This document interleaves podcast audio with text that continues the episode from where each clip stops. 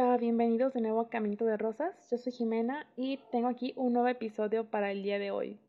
Bueno, en primer lugar espero que hayas pasado una buena Semana Santa de reflexión, que aprovechando que además no podemos salir por la pandemia, hayas tenido una genuina Semana Santa de reflexión, de, de pensar en Cristo y en el amor que dio por nosotros al fallecer, al morir en la cruz. Y bueno, hace unas semanas atrás, cuando leí algunos artículos católicos, encontré este que realmente me pareció muy bueno y más que podértelo subir en mi página de Facebook, de Instagram, pues pensé que sería mejor que te lo leyera, que te lo trajera aquí en un capítulo de, del podcast, para que así tal vez lo puedas tomar más en cuenta y reflexionarlo más. Bueno, y el escritor de ese artículo se llama Andrés de Ángelo y él es argentino y además de ese artículo también escribió el libro Matrimonio Fácil para tiempos difíciles y actualmente dirige un programa de radio. Y bueno, sin más preámbulos, ah, comenzamos con esto. 10 razones comprobadas por las que deberías dudar de ser católico. ¿Estás pensando en ser católico? ¿Estás pensando en tomarte en serio tu catolicismo si lo tenías un poco olvidado? No es si es buena idea convertirse. Yo que tú lo pienso antes de lanzarme. Pasa que el catolicismo no es un club del buen pasar. Ser católico es estar un poco loco. Sí, un poco loco de amor por Cristo, otro poco loco de amor por María, y en consecuencia un poco loco de amor por los demás. Y ser loco en este mundo tan cuerdo no es fácil. Las locuras que los católicos hacemos muchas veces le pesan a quienes no son católicos, porque son casi siempre tomadas como una acusación de que los que están tan cuerdos. Por eso, sirva este pequeño artículo como advertencia. Si estás pensando en convertirte, te convertirás casi inevitablemente en una persona rara, tal vez en una persona feliz, y nada se entona tanto en este mundo entristecido en el que vivimos como ver a una persona genuinamente feliz. El catolicismo comprometido es un camino de ida, no digas que no te lo advertimos. Escribo este pequeño artículo con un poco de tono en broma y un poco en serio. En serio porque todas las cosas de Dios son serias, pero eso no quiere decir que tengan que ser aburridas o necesariamente solemnes. En el fondo, el humor invita a la reflexión, y cuando tenemos que comparar lo ínfimo con lo sublime, un camino posible es el humor, porque la necesidad divina es más sabia que la sabiduría de los hombres, y la debilidad divina más fuerte que la fuerza de los hombres. Y bueno, comenzamos con estas razones. Número 1. Cuidado, puedes encontrar sentido a tu vida. Los católicos creemos que Dios nos crea con un propósito, y que si logramos descubrir ese propósito, podemos aspirar a la santidad. ¿Y qué es la santidad? Complicarse la vida innecesariamente, hacerlo fácil difícil, no tomar ningún atajo, proponerse algo y lograrlo con la ayuda de Dios, tomar el camino angosto para entrar por la puerta estrecha. ¿Y cómo puede ser que haciendo todo esto, todo más difícil, tengamos tiempo todavía para ser felices? Bueno, ahí está el secreto. La santidad es el plan de Dios para nuestras vidas y seguimos el plan de Dios que nos creó, ¿de qué forma podemos ser infelices?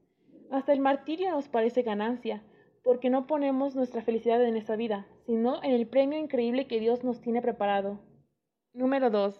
Tal vez renovar el auto ya no esté entre tus prioridades.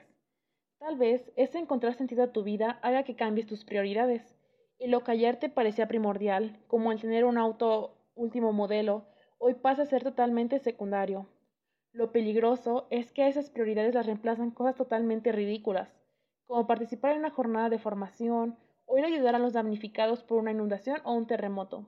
Pon atención, el cristianismo hace que tus prioridades se pongan patas para arriba y terminamos pareciendo locos, locos de amor por el prójimo y menos locos de amor por el auto último modelo.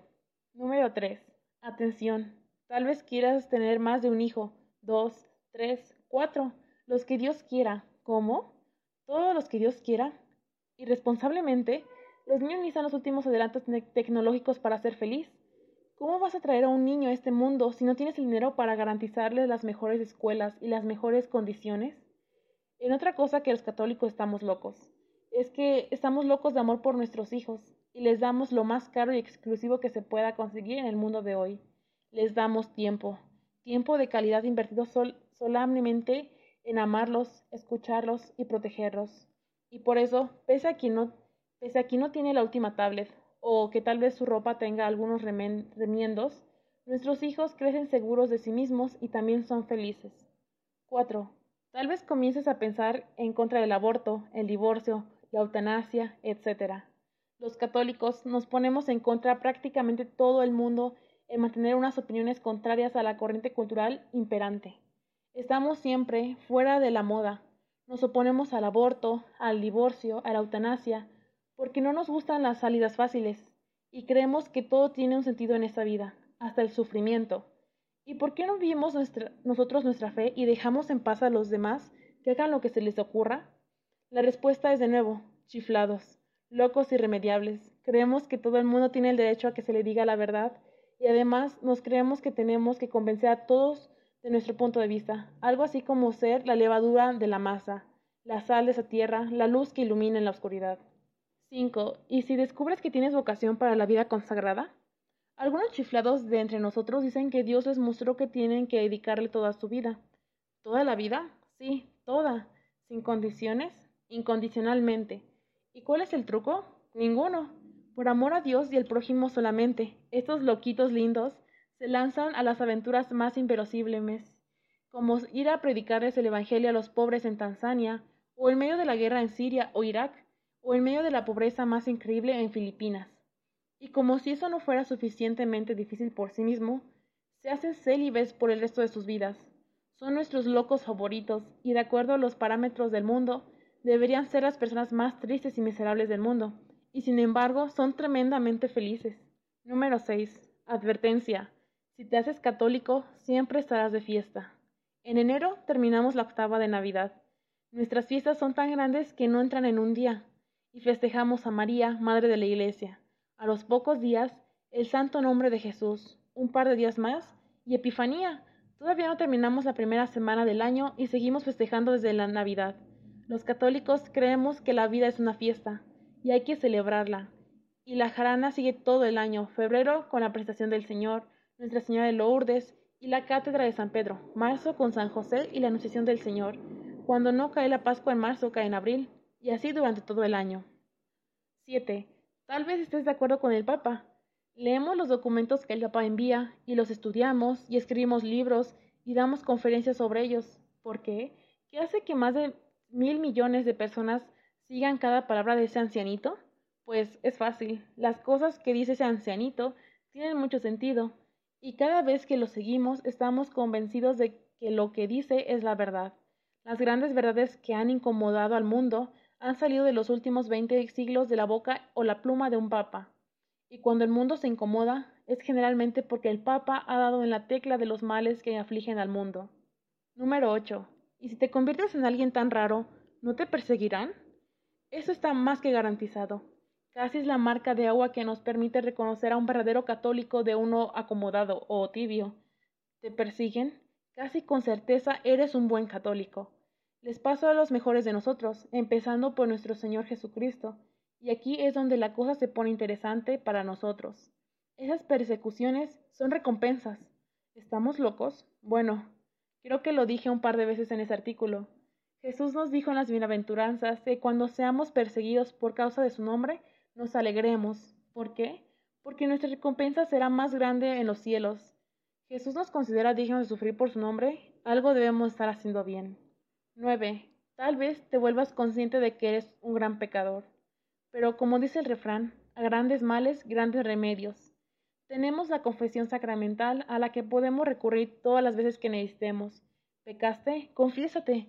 ¿Volviste a pecar? Vuelve a confesarte. ¿Qué? ¿Decirle a otro pecador tus pecados? ¿Qué locura es esa? La locura de la misericordia de Dios que nos dejó un sacramento para realmente perdonarnos todos los pecados.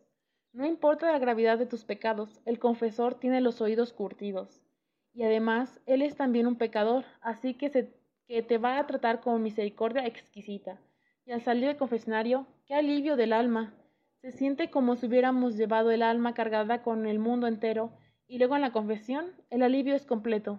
No existe otro modo de convencernos de los grandes pecados, pecadores que somos, si no es a través de experimentar la misericordia gratuita de Dios nuestro Señor. Diez y última. Y lo más peligroso de todo, podrías finalmente ser feliz. Y para ser feliz hay que ser un poco inconsciente. así como los católicos, inconscientes de los peligros, porque ponemos toda nuestra confianza en Dios.